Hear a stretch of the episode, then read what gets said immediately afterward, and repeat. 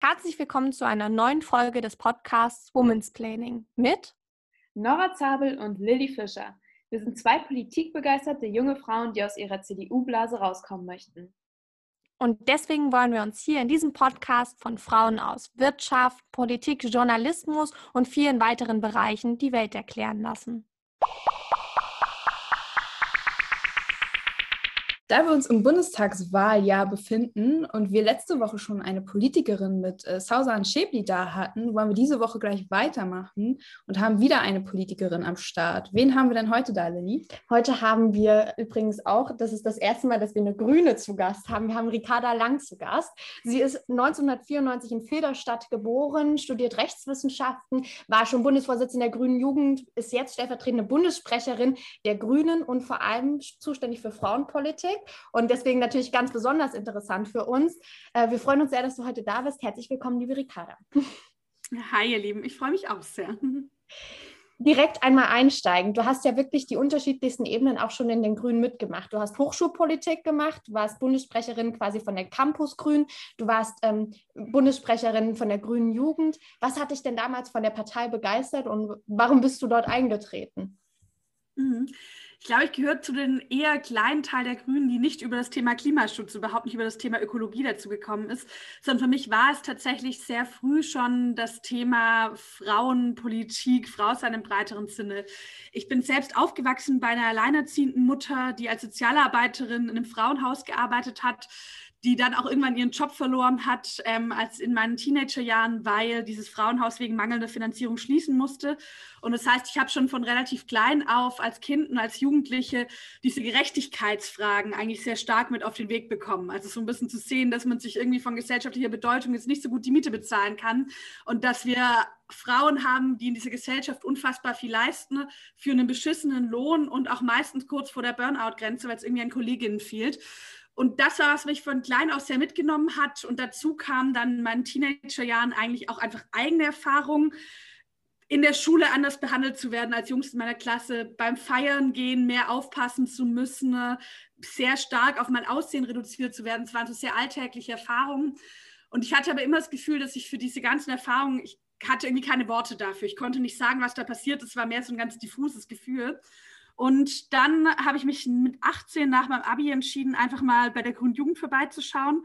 Und es war für mich ein sehr krasses Erlebnis, weil ich das Gefühl hatte, all diese Erfahrungen, ich habe dort gemerkt, die sind irgendwie nicht meine Schuld, nicht vom Himmel gefallen, sondern Teil von gesellschaftlichen Strukturen. Und diesen Strukturen bin ich aber nicht ausgeliefert, sondern wir können was verändern an diesen Strukturen. Und ja, das war eigentlich so das Momentum, was mich bis heute auch in der Politik hält, eigentlich so eine Form von Selbstwirksamkeit oder Selbstermächtigung. Ah, okay. Meine erste Frage an dich wäre nämlich gewesen, wie selbstverständlich es für dich gewesen ist, äh, für den Bundestag zu kandidieren. Aber wenn du gerade so erzählst, dann war es ja einfach nur die logische Konsequenz aus, äh, ja, aus den letzten Jahren, oder? In dem Moment schon, als ich mich dafür entschieden habe, obwohl es natürlich nicht eigentlich mein Plan war, als ich angefangen habe, bei der Grünen Jugend Berufspolitikerin zu werden. Also es war irgendwie eher so, dass sich immer der nächste Schritt ergeben hat. Ich war dann, wie Lilly schon gesagt hat, erstmal im hochschulpolitischen Bereich aktiv, hatte dann irgendwann Bock, nochmal breiter politisch irgendwie mich einzubringen, auch zu mehr Themen zu arbeiten als jetzt Studierenden Hochschulpolitik in den Bundesvorstand bei der Grünen Jugend, wurde dann irgendwann Sprecherin, aber das war sozusagen immer eher so, dass irgendwie es gerade zum richtigen Zeitpunkt am richtigen Ort und dann irgendwie gerade gepasst hat. Und dann kam eben der Moment, wo ich mich entschieden habe, als stellvertretende Bundesvorsitzende zu kandidieren, äh, nee, damals noch als grüne Jugendsprecherin ähm, und habe dann in der Zeit auch gemerkt, machen diese Sachen Öffentlichkeitsarbeit, Pressearbeit und sowas auch sehr viel Spaß und dann hat damals meine Vorgängerin Gesine Agena, die im Vorstand Frauenpolitische Sprecherin war, aufgehört. Und das war eigentlich so ein Moment, wo ich gedacht habe, naja, eigentlich hatte ich damals gerade vor, jetzt eine Pause einzulegen, mein Studium zu beenden. Aber es hat dann eben genau gepasst. Also dieses Amt mit dem frauenpolitischen Fokus, auch ein Momentum, das wir ja gerade gesellschaftlich haben. Unglaublich viele junge Menschen, unglaublich viele junge Frauen haben sich politisiert. Ich glaube, diese Bundestagswahl, auch wenn wir da wahrscheinlich an unterschiedlichen Stellen stehen, was wir uns wünschen, aber man ist sich wahrscheinlich einig, dass es unfassbar zukunftsweisend wird, diese Bundestagswahl, ein unfassbar entscheidendes Momentum. Und dann war es so ein bisschen so, dass ich halt in den letzten Jahren viel, ja, gerade diese Öffentlichkeitsarbeit, Kampagnenarbeit aus der Opposition heraus gemacht habe, aber doch auch an vielen Stellen gemerkt habe, der gesellschaftliche Druck, auch der Druck von der Straße reicht halt nicht, sondern am Ende kommt es halt auch wirklich darauf an, wer sitzt in den Parlamenten, wer entscheidet mit, wenn die Gesetze geschaffen wollen. Und dann war es dann tatsächlich, wie du sagst, am Ende für mich eigentlich der logische nächste Schritt. Ich meine, jetzt machst du auf Bundesebene Oppositionspolitik, aber kommst ja quasi aus dem Heimatland der Grünen gefühlt, aus Baden-Württemberg. Und ich finde es unheimlich interessant, dass du sagst, es war immer alles zum rechten Zeitpunkt am richtigen Ort. Weil ich finde, häufig für Frauen entsteht so dieser Eindruck, dass man, man kriegt ja nichts geschenkt, man muss sich irgendwie selber ins Spiel bringen. Und so wie du das erzählst, wurdest du aber ins Spiel gebracht, was ja wirklich für dich, für deine politische Laufbahn unheimlich hilfreich und schön ist es gab auf jeden Fall immer unglaublich viel Support. Und ich glaube auch, dass man wirklich nicht unterschätzen darf, dass die strukturellen Vorbedingungen, die wir haben bei uns in der Partei, wie zum Beispiel eine Frauenquote, wie einfach schon sehr, sehr lange existierendes Frauenstatut, sehr, sehr lange feministische Tradition und auch feministische Praxis in der Partei, das verändert natürlich was an der Normalität, ohne jetzt uns da irgendwie beschönigen zu wollen. Also ne, natürlich gibt es auch bei uns in der Partei Sexismus, natürlich gibt es auch in unserer Partei Hürden, die Frauen den Weg bekommen haben, natürlich gibt es mal sichtbare und mal weniger sichtbare Machthierarchien und die man überkommen muss als Frau und Klüngelrunden von Typen. Aber es macht natürlich so ein bisschen was, wenn es immer klar ist, dass an jedem Ort, an jedem Tisch, wo Entscheidungen getroffen werden, auch Frauen mit dabei sitzen. Das verändert natürlich was an der Kultur und ich glaube, davon konnte ich sehr profitieren, dass es eigentlich in meiner Partei vor mir schon so viele Frauen gab, die, glaube ich, teilweise auch noch härter kämpfen mussten und damit so ein bisschen den Weg geebnet haben. Trotzdem, und das will ich jetzt auch nicht, dass es sozusagen falsch rüberkommt, auch für die, die zuhören, war es natürlich nicht so, dass mir die Dinge hinterhergeworfen wurden, sondern ich glaube, ich hatte an vielen Stellen Glück. Aber natürlich war es am Ende auch immer eine bewusste Entscheidung, zu sagen, ich will das jetzt. Und ich glaube, wie du sagst, uns wird am Ende nichts geschenkt. Die musste ich auch immer treffen so. Wenn Frauen Strukturen anprangern und ähm, eine Frauenquote fordern, dann werden sie ja meistens irgendwie in eine Opferrolle gedrängt. Wie gehst du damit um? Ich würde sagen, manchmal Opferrolle und manchmal auch so ein bisschen dieses, egoistische. Also, dass wenn Frauen sozusagen Strukturen kritisieren, dann wird es schnell als was hingestellt, das willst du halt, weil du weiterkommen willst, weil du jetzt sozusagen dich ungerecht behandelt fühlst und weil du nochmal bessere Chancen haben willst. Also so ein bisschen, als wäre es so eine Form von Selbstbeweihräucherung. Ja, genau. Was ganz lustig ist, weil ich meine, ganz vieles, was irgendwie in unserer Gesellschaft als normale Politik gesehen wird, auch eine Form von Identitätspolitik ist. Also ne, wenn sozusagen, also ich finde immer, das, was man teilweise erlebt, ich finde jetzt Gendern ist für mich nicht das wichtigste Thema, aber manche Gegenwehr, die es zum Thema Gendern gibt, finde ich identitätspolitischer, als sich zum Beispiel für bestimmte Belange von Frauen oder auch für eine Frauenquote einzusetzen. Ich glaube, auf der einen Seite sich nicht beirren zu lassen, die Fakten zu kennen, als wenn man einfach mal auf den Tisch legt, wie viele Frauen sitzen in Parlamenten, wie viele Frauen sitzen in den Vorständen ne? und man sehr klar sagen kann, an vielen Stellen haben wir in unserer Gesellschaft heute eine unsichtbare Männerquote. Mhm. Und für mich sind Quoten, für mich sind aber auch Empowerment-Maßnahmen, Bündnisse bilden eigentlich oft erstmal der Weg, gleiche Chancen zu schaffen. Man kann sich so ein bisschen wie so eine Rennbahn vorstellen, obwohl ich jetzt nicht finde, dass Politik sollte kein Wettlauf sein, sondern irgendwie auch ein gemeinsames Handeln. Aber wenn man so eine Rennbahn hat, dann haben halt Frauen irgendwie nochmal drei Hürden mehr im Weg stehen. Und für mich sind diese Maßnahmen eigentlich erstmal der Weg, diese Hürden aus dem Weg zu nehmen, um gleiches Spiel für alle zu schaffen ich bin oder ich glaube, dass viele, wenn sie in eine Partei eintreten, ja nicht nur deswegen eintreten, um ein Thema voranzubringen, sondern vielleicht auch um die Partei zu treiben und in der Partei etwas zu verändern, um sie noch besser zu machen. So war das, glaube ich, zumindest bei uns beiden. Und ähm, was treibt dich denn gerade auch frauenpolitisch an? Was muss vielleicht sogar in den Grünen noch besser werden? ich glaube, was ich versucht habe in den letzten anderthalb Jahren, da war natürlich die Covid-Pandemie, hat es auch nochmal deutlich verstärkt, weil, glaube ich, vieles auch offengelegt wurde ist diesen sozialen Aspekt von feministischen Fragen aufzuzeigen. Also dass wir, glaube ich, immer wieder auch für uns reflektieren müssen, für welche Frauen machen wir eigentlich Politik.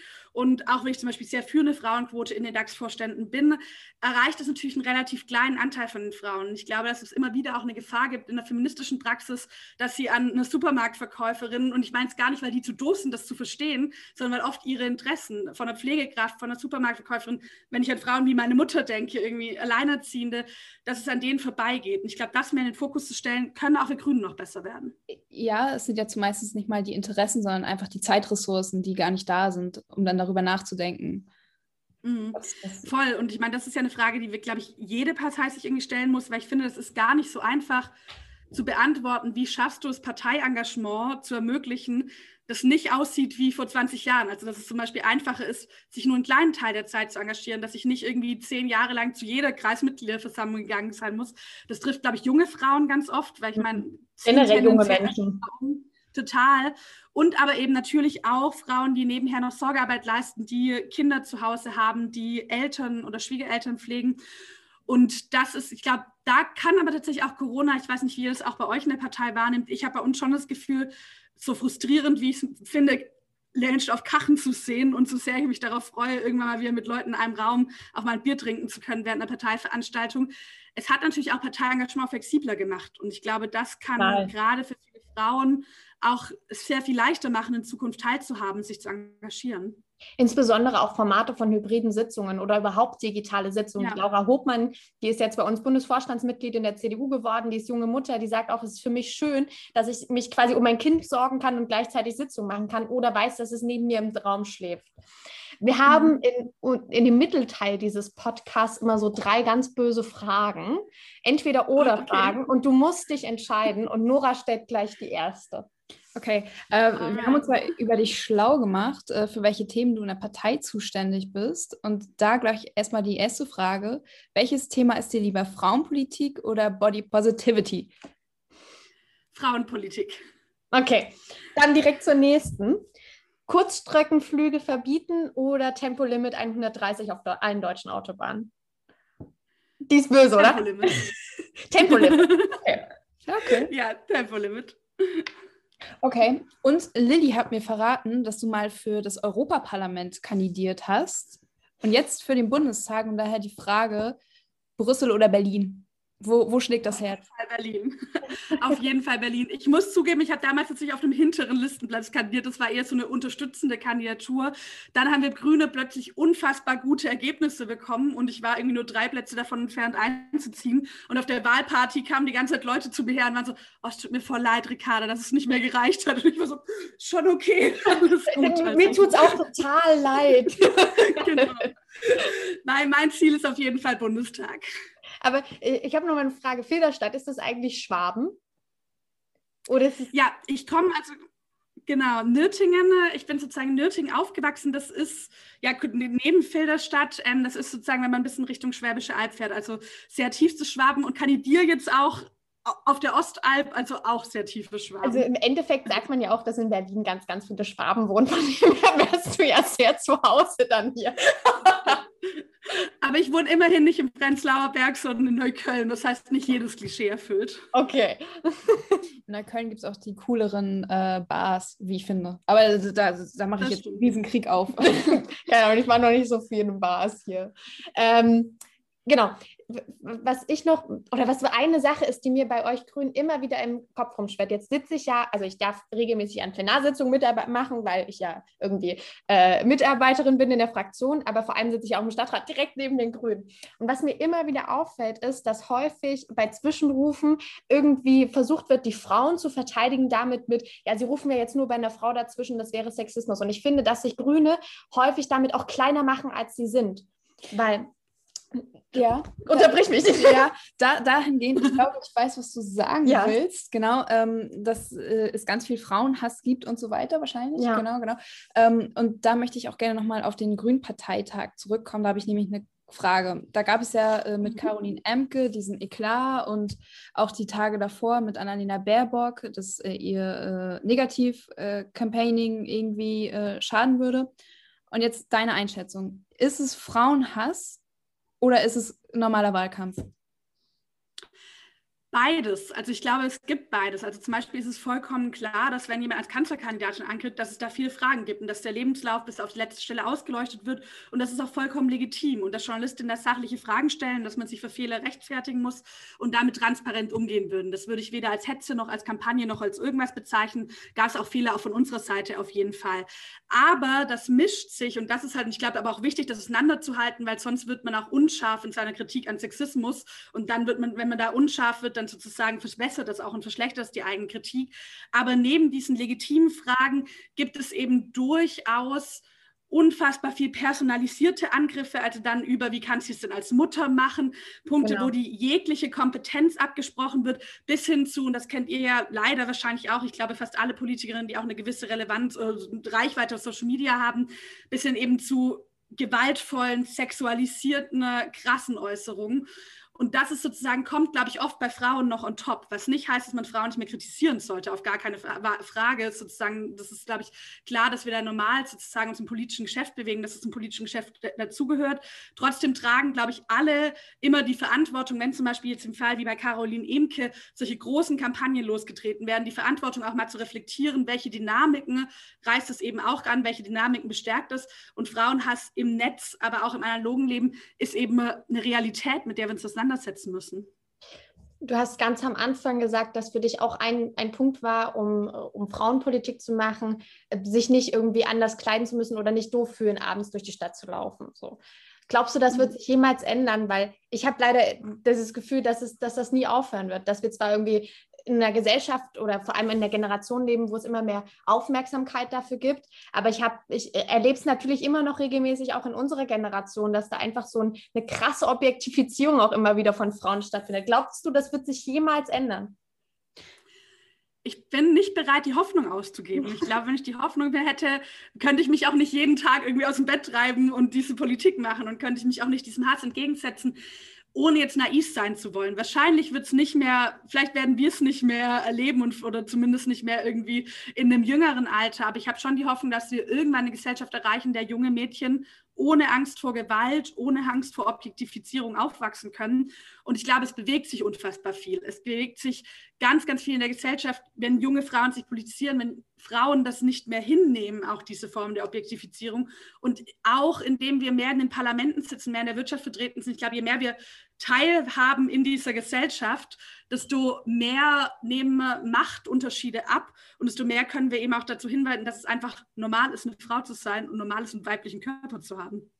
Das mit dem Hinnehmen finde ich ganz wichtig, weil ich habe ich habe mir nie Gedanken darüber gemacht, dass meine Mutter mir mit 14 ein Pfefferspray gekauft hat. Das war für mich was Normales und man muss bei Frauen drauf aufpassen, bis ich, bis ich angefangen habe mit Politik und mir manche dann die Augen geöffnet haben. Ja, und zum ja, Thema, zum Thema Idealismus. Ich glaube, Lilly, sonst würden wir ja auch nicht hier sitzen und diesen Podcast machen. Und ich glaube, vor zehn Jahren wäre das mhm. auch überhaupt nicht denkbar gewesen, dass Frauen aus der CDU so einen Women's Planning Podcast mhm. starten, weil ich glaube, die hätten keine Ahnung. Ich glaube, wir werden aus der Partei Parteiausschluss, Parteiausschlussverfahren, genau. Und das, was Lilly auch gerade gesagt hat, für uns ist es ja einfach normal, weil wir so aufgewachsen sind. ich habe nach vier Jahren Politik auch irgendwie internalisiert, okay, du darfst dir zehnmal weniger erlauben als ein Mann. Weil dann ist es schneller over, habe ich das mhm. Gefühl mhm. so. Und deswegen mhm. finde ich es sehr gut, dass wir parteiübergreifend uns äh, dafür einsetzen, dass sich das auch ändert und, und selber die Veränderungen sind. Ich glaube, dieser Punkt mit sozusagen, welche Ansprüche stellen wir an wen, ist ein total wichtiger und damit einhergehend auch Fehlerkultur. Und auch hier wieder nicht im Sinne von äh, Frauen soll man alles verzeihen oder müssen irgendwie, können schlechtere Politikerinnen sein, aber ich glaube, man sieht schon, und ich finde, das sieht man parteiübergreifend, wenn äh, das ganz, ganz häufig Frauen, wenn sie in machtvolle Positionen kommen, ist das oft so ein bisschen böse gesagt, nachdem man es ein bisschen verkackt hat und dann so eine Scherbenaufkehrfunktion. Und es ist ganz häufig so, dass wenn sie Fehler machen, wird krasser hingeschnallt, wird sie schneller sanktioniert. Und ich fand das sowohl, wenn ich mir eine Andrea Nahles, aber auch eine Annegret Kramp-Karrenbauer anschaue oder sowas, wie öffentlich mit den Fehlern von Frauen umgegangen wird. Und ich glaube, da haben wir auch parteiübergreifend irgendwie eine gemeinsame Rolle zu spielen, in der Solidarität. Und zwar Solidarität nicht als, ich muss sagen, ich finde alles toll, was sie gesagt hat, sondern aber eine Solidarität darin, nicht in diese Kampagnen da einzusteigen, sondern sich auch immer zu sagen, okay, warum wird das gerade so anders behandelt, als wenn es ein Mann wäre und sich immer wieder auch daran sind, selbst inhaltliche Kritik zu üben und eben nicht auf das einfache, schnell verhetzbare, was dann eben oft auch das Weibliche ist, so ein bisschen anzuspringen. Gleichberechtigung bedeutet für mich, immer mit dem gleichen Maßstab reinzugehen und damit beispielsweise auch immer gleich kritische Fragen zu stellen. Und das geht aber dann eben in beide Richtungen. Nicht die Frau irgendwie weniger kritisch zu behandeln, aber sie eben auch nicht mehr kritisch zu behandeln. Und genau da müssen wir halt hinkommen. Das, da hast du völlig recht, da sind wir, glaube ich, noch nicht so angekommen. Aber wir sind auf dem Weg und ich glaube, dass dieses Frauenthema ist. Sorry? Das Frauenthema ist aktueller denn je. Wir haben eine leichte ja, Zeitverzögerung. Ja, ich hätte noch einen Ah, sorry, ja, ich merke es gerade immer, dass ich glaube, ich bin kurz bei euch. Ich wollte mal eins, was du nochmal meinst, mit diesem Hinnehmen und woran man sich auch schon gewöhnt hat. Ich glaube, dass das auch bei diesem ganzen Thema Gewalt gegen Frauen, also wenn wir uns anschauen, wir haben ja einmal bei Politikerinnen sehr stark die Form von digitaler Gewalt, aber haben ja einfach gesamtgesellschaftlich, haben wir in der Corona-Krise nochmal gesehen, wie massiv das zugenommen hat. Einfach auch wirklich Formen von häuslicher Gewalt, sexualisierter Gewalt, Übergriffe gegenüber Frauen. Und ich glaube, dass wir bei vielen frauenpolitischen Fragen auch sehr viel stärker Männer in den Blick nehmen müssen, weil wir ganz oft ansetzen bei den Frauen, dann überlegen, wie, wie können Frauen sich schützen, wie können Frauen noch einen Selbstverteidigungskurs machen und irgendwie besser darin werden, unangenehme Situationen zu umgehen. Und ich glaube, wir müssten viel, viel mehr darüber reden, wie erziehen wir Jungs? Was haben wir eigentlich für ein Männerbild in unserer Gesellschaft? Dass sozusagen Jungs erzählen werden in einer Form, wo sie Frauen gleich behandeln, wo sie Frauen respektieren, ja. damit eigentlich, glaube ich, auch ein schöneres Selbstbild haben. Weil ich meine, Simone de Beauvoir hat es mal, ich zitiere es jetzt bestimmt grottenfalsch, aber so ein bisschen in die Richtung gesagt, sozusagen am angreifendsten und am gehässigsten gegenüber der Frau ist meistens der Mann, der sich unsicher ist in seiner eigenen Männlichkeit. Und ich glaube, wenn wir da auch ansetzen könnten, und irgendwie ja darüber sprechen können, wie er kann eigentlich eine Männlichkeitsbilder in der gleichberechtigten Gesellschaft anschauen, auch mega wichtiger Punkt. Ja, klar. Also es gibt ja nicht umsonst den Spruch, äh, nein, äh, sie ist nicht zu freizügig angezogen, sondern du bist einfach nur zu schlecht erzogen. So. Mhm. Und ich finde, da steckt ja. super viel Wahrheit drin. Ja. So, ich würde sagen, wir kommen langsam zum Ende und wir haben am Ende immer auch wieder zwei Fragen. Es sind keine Entweder-Oder-Fragen diesmal, also ein, okay. bisschen, ein bisschen entspannter. Die erste lautet: Hast du denn Vorbilder und wenn ja, wer ist das? Mhm. Ja, tatsächlich relativ viele. Ähm, muss ich mal überlegen, auf wen ich mich ähm, fokussieren kann. Ich finde tatsächlich Simone de Beauvoir unglaublich beeindruckend. Die hat das Buch Das andere Geschlecht geschrieben und da ist so ein bisschen genau diesen Punkt, den wir gerade angesprochen hatten, mit wie Frauen eigentlich zum Objekt gemacht werden. Und ich glaube, das ist bei dieser ganzen Frage von, was bedeutet es eigentlich Politikerin sein, total wichtig, weil oft eben diese Objektifizierung, ich meine, wenn ich ein Objekt bin, dann handle ich nicht, sondern dann werde ich betrachtet, dann bin ich in einer passiven Position.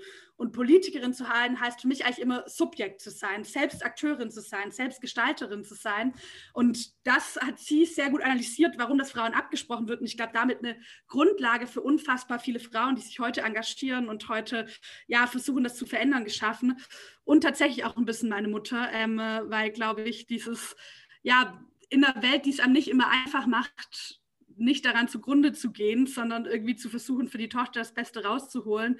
Ähm, äh, das, ja, finde ich in so einem ganz kleinen privaten, äh, ist das für mich ganz symbolisch für viele Kämpfe, die ich gerade im großen politischen irgendwie auch kämpfe. Ja. Voll gut, ja. Also ich bin immer bewundert, wenn Frauen so viel Kraft haben und das, das auch dann in die Politik tragen.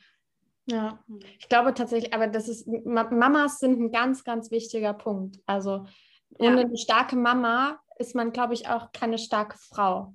Also da geben Mamas einem nochmal ganz, ganz viel mit. Wenn ich manchmal zu Hause ankomme und dann irgendwas von der Politik erzähle und total traurig bin, dann guckt meine Mama mich nur an und, und sagt so, hä, ja, durchhalten, so, so what? da denke ich mir manchmal so, ja, okay. Ich habe tatsächlich erst gemerkt, nachdem ich ausgezogen bin, wie viel mir meine Mama mitgegeben hat. Also das, das tut mhm. mir heute leid, dass ich zu spät mitbekommen habe, wie viel oder wie groß der Wert von meiner Mama ist. Ja, ja ne, man schaut auf seinen Teenager-Jahren. Schaut aus, meine Mama. Aber das ist echt so, man schaut auf seine Teenager-Jahre zurück und denkt so, was war los mit mir? Also zumindest bei mir, ich war, glaube ich, ein sehr, sehr furchtbarer Teenager ähm, und denke mir halt heute ganz, ganz häufig so, oh mein Gott, wie undankbar ich einfach war. Und ich hatte lustigerweise, meine Mutter ist selbst Feministin und ich hatte so mit so 13, 14 so voll die Phase, wo ich das alles krass abgelehnt war und immer so war, oh, die rasieren sich alle nicht die Achseln und das ist total doof. Und jede Frau, die es gut genug ist und genug will, die schafft es auch aus sich selbst heraus und sowas. Und ich meine, das ist, glaube ich, für meine Mutter ganz schön, weil sie kann heute immer so sagen, told you so, wenn ich jetzt irgendwelche Vorträge oder Reden über Feminismus halte, dann freut sie sich, glaube ich, immer ein bisschen drüber, dass sie am Ende recht bekommen hat. cool. Dann komme ich auch schon zur letzten Frage. Ey, das ging super fix mit dir. Also, also wir reden schon, aber das macht gerade, glaube ich, unheimlich Spaß. Das Gespräch sind halt drin. Wir sind voll im Flow. okay, um, ähm, und zwar die letzte Frage. Was würdest du oder was gibst du den jungen Frauen mit, die gerade irgendwie in der Findungsphase sind und nicht wissen, okay, was darf ich sagen, was darf ich tun, was, äh, was soll ich tun, welche Verantwortung habe ich? Genau erstens, lasst euch nicht von Schwächen verunsichern. Das heißt nicht, dass ihr nicht dran arbeiten solltet, aber zum Beispiel bei mir ist es so, ich rede unfassbar schnell. Habt ihr wahrscheinlich auch in diesem Podcast hier gemerkt. Und ich kriege das auch sehr, sehr viel rückgespiegelt. Und ich habe gar kein Problem mit konstruktiver Kritik, aber manchmal, wenn so der 20. Thorsten ankommt, der dann darauf hinweist, dass man schnell redet, man ist so, ach wirklich, das ist mir noch gar nicht aufgefallen. ähm, und kann ganz schnell führen, ich habe es auch schon bei mir selbst erlebt, dass man so stark versucht, darauf zu achten, dass man sich total selbst lähmt und dann irgendwie total unnatürlich wird. Und genau, versucht an den Sachen, ne, jeder von uns zu arbeiten, aber versucht nicht, sie absolut zu setzen und euch dadurch irgendwann selber zu leben, weil wir haben, wir sprechen unterschiedlich, wir argumentieren unterschiedlich und es ist auch gut, dass es da Unterschiede gibt und sozusagen, man sollte halt nicht, nicht irgendwie daran verzweifeln, sondern einfach sich immer wieder darauf fokussieren, warum mache ich das, warum bin ich in der Politik? Und das ist, glaube ich, das Wichtigste. Und das Zweite, ähm, ja, macht ihr ja hier auch mit dem Podcast Banden bilden klingt immer so klischeehaft, aber am Ende ist es das ja wirklich. Also wir sind sehr, wir lernen relativ früh als Frauen, andere Frauen als Konkurrenz zu sehen, um mhm. irgendwie die Gunst von äh, Männern, um darum, wer die beliebteste ist, später auch, wer den einen Platz von der Frau am Tisch bekommt, der dann irgendwie noch so ein bisschen äh, da ist. Und das macht uns halt total schwach, weil es immer auf diese Vorstellung beruht. Es gibt so ein bisschen so einen Kuchen. Wir kriegen eh schon ein ganz kleines Stück und da prügeln wir uns dann möglichst hart um die Krümel. Gleiche und Anzahl von Frauen wie Männer, die sich um dieses kleine Stück dann nur noch prügeln. Ne? Genau, Genau. Und die anderen ruhen sich schön aus und schauen zu. Und ich glaube wirklich, Konkurrenz unter Frauen ist in der Gesellschaft, in der wir gerade leben, auch eine Form von Machtmittel. Und dieses Spiel sollten wir nicht mitspielen, sondern wirklich da, ja, Ellenbogen unterhaken. Und das ist, glaube ich, für mich das Wertvollste, was ich in der Politik gelernt habe. Ähm, verbündet euch miteinander. Also, die WhatsApp-Funktion Sprachnachrichten schneller abspielen braucht man nicht bei Ricarda Lang. haben, wir gelernt, haben wir gelernt. Uns hat es unheimlich Spaß gemacht. Wir haben es gerade schon gesagt, die Zeit Voll. ist verflogen. Äh, das war ein sehr schönes Gespräch. Danke dir, liebe Ricarda. Sehr, sehr gerne. Mir hat es auch viel Spaß gemacht. Ja, dann hoffentlich sehen wir uns bald mal in Präsenz irgendwie, wenn ja, du, wenn du es nach Berlin ja. schaffst.